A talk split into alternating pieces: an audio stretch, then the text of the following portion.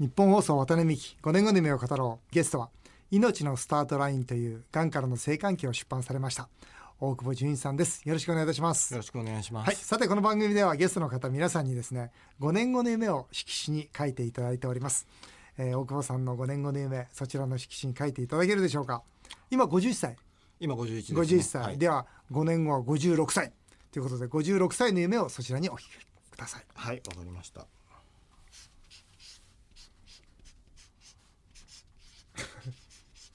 そうきたか。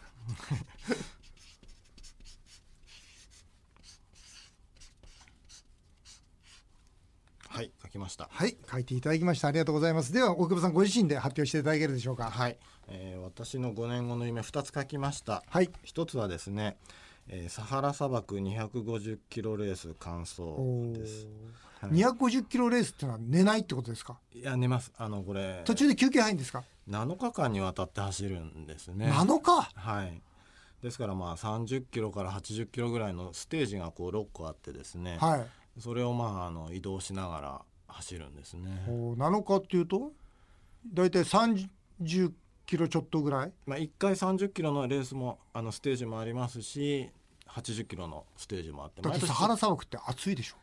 えー暑くないの？日中50度って聞きますね。ですよね。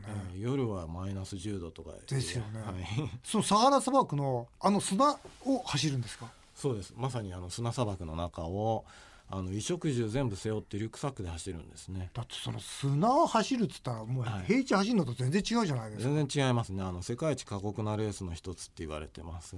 それを250キロを1週間で走る、そうですね。ああのーすごい。ワクワクしますね。すごいというかそんなことをする人は何人いるんですか？えー、大体1,000人ちょっとぐらい世界中から集まってきてやるんですけれど。完走する人は？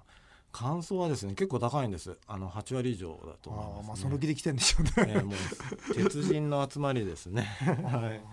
考えられないな。まあ5年後の夢、えーいいじゃないですか。56歳でね。でもこれ実は5年後の夢っていうよりも3年後の予定みたいな感じですねそうですか、はい。あもうじゃあ準備始められてる、えーもう準備始めててですね。これはもう病気前にもうやりたいと思ってたんですね。サハラ砂漠、はい、だけど病気でがんでできなくなっちゃったんでまたできるようになってきたんで今度こそは行くぞというそんな予定なんですね。一人で？仲間と？えー、一人で行きますけどまあ仲間も行きたいって言ってくれる人も何人か今います。サハラ砂漠はい。すごいな。じゃあなんか51だから54歳でサハラ砂漠250キロ走ろうとしてるんですね。したいですね。本当楽しみです。がんでね。もう本当に20%以下の生存率と言われてた方がですよ、はい。ね、そういう夢を持たれてると、はい。それともう一つは、えー、5 years の登録者10万人と書きました。うん、はい。この今代表ね大久保さんがゴールドマンサックスいつ辞められたんですか、えっ、と昨年ですね。卒業されて、はい。うん、卒業されてそして今は5 years という団体で活動されてるわけですねそうですね。5 years と何ですかこれは？5 years っていうのはですね、はいあのがん患者さんの支援団体ですね。へえで、ウェブサ公イト、益法人？えっ、と非営利の社団法人社団法人ですね。はい。で、それはウェブサイトとですね、テレビ電話会員施設を使って行ってるんですけれど、はい。あの行っていることは大きく2つありまして、一つはあのがんの治療の後ですね、はい無事に社会に戻った人たちのプロフィールをどんどん紹介してるんですへね。えこういうものは私当時欲しかったんですけどなかったんですね。おでもう一つはそのがんを乗り越えて社会に戻った人たちとコミュニケーションが取れるそういうインフラを提供してますね。おーあじゃあそのがん元がん患者の方同士のコミュニティをこう作られてるんですね、そうですね。あの元がん患者の方たちが今治療中のがん患者さんに経験をお伝えしてですね、まあ、参考にしてもらうというそういうまあ仕組みですね。これは皆さんあれですか？登録するのにお金が必要なんですか？いや無料です。無料。はいあの今年の2月から始めてまして、うん。今現在で400名ぐらいになってきたんですね。ででこの世界では結構すごいことなんですけど、うん。まあ、ぜひ1000人1万人10万人にしていきたいなと思ってまして、まあ、こうやってがんをした後ですね元気に社会に戻ってる人たちがこんなにいるって分かれば励みになりますよね。絶対なりますね。うん。はい。素晴らしいなあそういうその 5years という団体をこれからもっと活動を広げていきたい。そうですね。でも大久保さんこれ儲からないでしょ？もういいんですか？えーいやそんなことは全然なくて。ですね、あの私ボランティアボランティアしてるのは正直あんまり好きじゃなくて、うんうん。社会事業の挑戦をしたいんですね、うんうん。あのなかなか日本ではないんですけど活動から事業収益を得て活動を続けるソーシャルビジネスよまさに。へそうですね。それをやりたくて、その挑戦でもあるんです、え、あいいですね。これ収益のビジネスモデルはどうするんですか、えーこれから考えます。これから考える、あー正直ぜひやってください、はい。正直言ってずっと考えてそれなりにいろいろやるんですけどまず活動ありきだと思ってるんですね、うん。でそれから仕組みは見えてくるだろうと思ってまして、えーこれは本当普通の株式会社と違ってもう社会貢献をまあ事業化するっていうことなので、うん。まあ教科書はない世界なんですようん。ね。ソーシャルビジネスっていうのがね、はい。あのもともとそのバングラデシュのムハマド・ユヌスさんはい。が提唱してるんですよ、はい。あのノーベル平和賞の、はいあのありますねマイクロファイナンスの。はい。はい、でそのユヌスさんが日本で広げたいという相談を僕受けましてね。あそうですか。そのソーシャルビジネスを、はい。そしてユヌスさんと一緒にソーシャルビジネスファンドって立ち上げたんですよ。あそうですか。でソーシャルビジネス、素晴らしい。つまり収益をその株主だとか、はい。もしくは経営者に偏った形で分配せずに、はい。それをまたその世のため人のための活動資金として使っていく、はいその循環を持ったビジネスモデルを応援しようということで、あソーシャルビジネスファンドって立ち上げまして、はい。で今出資先こう実は探してるんですよ。だからよかったら大川さんとも出資しますよ。お願いしますええお願いします、本当。素晴らしい事業ですね。ええあの何やるにしてもやっぱお金が必要なのは事実ですし、うん。活動とお金をうまくこう目処をつけてってですね、うん。そして長く続く社会貢献にしたいなと思ってます。いいですね。素晴らしい。それは素晴らしいと思う。これぜひこの本当にビジネスモデルにこう落とし込んでそうですね。登録した人が何らかの形でこうはい。集まる、もしくはそれに対しての寄付寄付なのかはい。活動資金なのかっていう、はい。何か上手にそのお金を生む制度を作ったらいいですね、そうですね。はい。さてあの話を元に戻しまして、はい。えーその生存率20%というがんを告知されたということなんですがはいそれこそどうしていいか分かんなくなった。はい。でもここから具体的にどんな行動をされましたか？例えばセカンドオピニオン聞くとかいろんなことあるとそれ思うんですけど。もやりましたけど私は一生懸命自分で調べましたね。あそして調べた結果ですねあの私の受ける治療っていうのはもう体系化されててですね、はい。ですからどこで受けても同じだっていうのが分かったのでもう安心してその病院で受けてました、で手術して抗がん剤治療そして最後手術。手術という形で、でまあそれで、えーまあ、通常ならばはい。治っていくわけですよね、はい。でも残念ながらそこで肺への合併症はい、肺へのダメージが出てしまったわけですね。そうですね。間はい。質性肺炎ということでそういこれはがん以上に命の危険がある。えーそうですね。あの肺炎って言って誤解されちゃうんですけど本当怖い病気でしたね。私はがんと同じかそれ以上に辛く厳しい病気でしたでもうマラソンは絶望的だし酸素ボンベを引いて歩くそういう生活になるだろうって当時言われてました。で今でもまあ肺の3分の1はもう死んじゃって動かないんですけど。あ本当ですか？ええ。それで走ってんですか？それで250キロですか？あのよく言われます。あのよく走れるなって言われるんですけどでもやればできるんですよ本当、諦めたらダメですね。まあその中でもこう乗り越えていく、はい。まあ、もちろん家族の支えありますね。奥さはいんどうでした、えーまあ、自分のことは自分でしろって言われてましたね。あのまあ食器洗いからですね。干し物の、まあ、畳んだり。だそういうのは全部リハビリになるんですね。あの彼女は知ってて言ったわけじゃないんですけれどうんあの自然とそういった普段の生活がリハビリになって社会復帰がどんどん近づいていったっていう形でした、お子さんどうでした、えー家に帰ってくると寝たきりの親父がいるわけなんですね、うん。それがなんか嬉しくてたまんないみたいで、えーあのああいつももう夜遅くで帰ってきてあまり話せないような父親が帰るといたっていう意外でしたけど、うん。働いてなんで家でリハビリしてる時は本当に家族に愛されてましたね。うんまあそれはあれですね。がんになって改めて見つけた素敵なことですね。そうですね。あのそれも本当得たものの一つだと思ってます。はい。まあ、あとはあれですね。そのご自身の自らを奮い立たせるためにもまあ、いろんなあ方の影響を受けたわけですが、はい。その自転車のアームストロング、はい。ね、有名な、そうですね。ねずいぶん勝ち続けたんだけど、はい。薬物かなんかでドーピングの検査でダメになっちゃったみたいうでね。そですすよね、なんかそれで有名な方です。でもまあ、はい。はい。この方もがんだったんですか？そうですね。同じがんでした、同じがんというのは抗がん、えー抗がんのがんではい。全く同じ治療を受けてるんですね。だから厳しさは本当同じなんですけど、うん。で確かにあのドーピングでちょっと傷はついてますけど私たちにするとやっぱがんを乗り越えた英雄には変わりないんですね、うんうんうん。その自転車の英雄かどうかは分かんないですけど、うんだから彼のやったことって非常に大きくて、うん。彼はこうツール・ド・フランスでその後個人総合優勝してうん。元に戻るだけじゃなくてさらにこうキャリアの高みに登っていったんですね、うん。おそらくあのもうそういう力があったからなんですけど、うん。だからがんをしても終わりじゃないっていうことを世界に示しましたしあの階段をさらに登って高みに登るっていけれるっていうそういうことを教えてくれた人なんですね。うん。で結構そういう人います。メジャーリーグにもいますしうん。オリンピック選手にも。うんだそういう人たちの存在っていうのは非常に励みになったし希望になりましたね。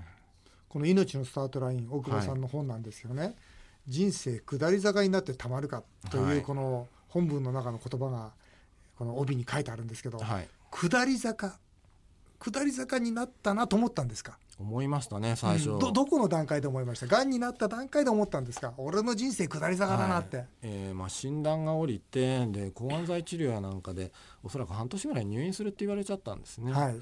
その時点でああもしかしてもう会社クビになっちゃうかもしれないしまあ治療終わって戻ってもですねがんをした人っていうことでまあよぼよぼしょぼしょぼした人生が待ってるのかなみたいなそんな誤解がありましたね。うんでも自分の人生下り坂だなと思ってでも下り坂になってたまるかと思ったのは何ですか？それはもう本当アームストロングとかそういう偉大な人たちですね。ああのがんをしてもさらに活躍してる人ってうん世の中いっぱいいるんですね。うんうんでその人たちがやればできるんだということを教えてくれたので、うんまあ私も続きたいと思いましたね。7年半、まあ、闘病生活の結果ですね、はい。そのがんがなくなりそして肺炎もはい。要するにまあ良くなっていく、はい。えーようやく仕事に復帰するわけですよね、はい。でも厳しい外資系の証券会社ですよ。はい。もう自分より若い人がとっくに出世してるし。はい、で大体職場残ってましたか、えー残ってます。はい。ね、そはい。それはでもゴールドマン・サックスいい会社ですね。あのそうですね。よく言われました。真っ先にクビになるかと思ったら、大久保さんをクビにしなかったのはいい会社だとか言われてですね。ねえ。本当ですよね、はい。で1年半後はどういう形で復帰していったんですか？えーもう体調見合いの復帰を許してくれたんですね。はい。週に1回とか2回とか行ってもまあ3時間とか5時間とか、うん。そうやってまあ時間が経ってくるとそれが増えてってですね、やれる仕事も時間も長くなると、うん。そういう形でちょっとちょっと階段を上っていくような復帰をしてきました。うん。だからこの本の中に「仕事は小さな足し算」はい、というふうに書かれてたわけですね。はい、あのー本当そう思ってましてなんか当時はまあ体調も良くなかったですし病院には頻繁に行くから、はい。なんかこうどうやって自分を評価していいか分かんなかったんですね。はい。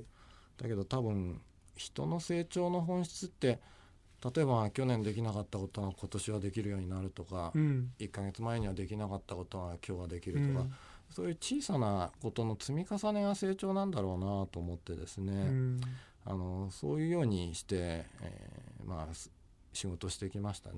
うんまあ、この僕本のねその小さなことの足し算というこの言葉の中でですね、はい。その今までできなかったことができるようになるはい。それでいいじゃないかと、はい。うん、それが成長じゃないかというふうに書かれてるんですけど、はい。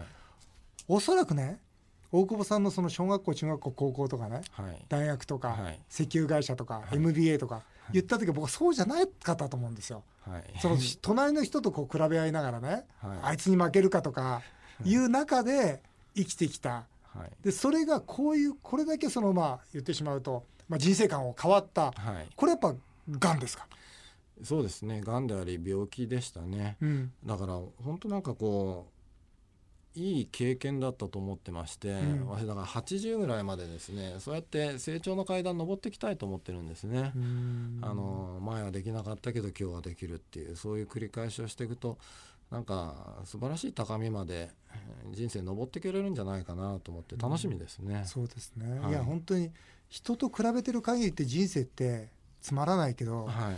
本当に自分昨日の自分とこう競争し始めると人生って大きいですよね,、そうですね。豊かですよね、はい、それは本当本質だと思ってます、ん。はい。